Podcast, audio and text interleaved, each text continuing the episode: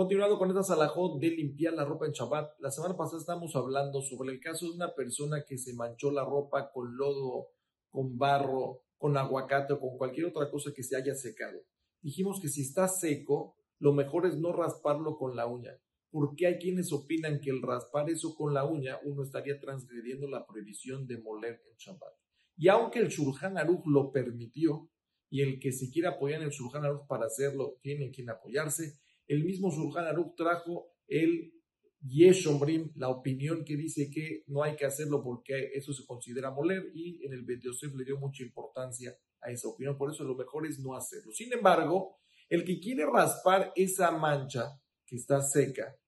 y piensa que a lo mejor la puede sacar sin molerla, por ejemplo, uno cuando va a rasparlo, a veces salen pedacitos completos. Entonces, si yo tengo duda que cuando lo voy a tratar de sacar con, la uña, a lo mejor no se muela, a lo mejor no se haga polvo, lo puedo sacar un pedazo completo, entonces está permitido, aunque solamente sea una duda. Si yo solamente, si yo tengo duda, a lo mejor no se va a hacer polvo, ya está permitido que uno lo saque así en, en y no tiene ninguna necesidad de hacer jumbra, de hacer, de ser estricto y no hacerlo con la uña en Shabbat, lo podrías hacer también lo que podríamos hacer es decirle a un goy que él te lo quite y te lo raspe con la uña, porque ya que hay opiniones que tú mismo lo puedes hacer, entonces por medio de un goy seguro lo puedes hacer, tú lo que hay mejor que te aposquim, si tú lo puedes hacer, no lo puedes hacer, por medio de un goy lo puedes hacer, lo puedes hacer, entonces puedes decir al goy que por favor te raspe esa mancha con su uña.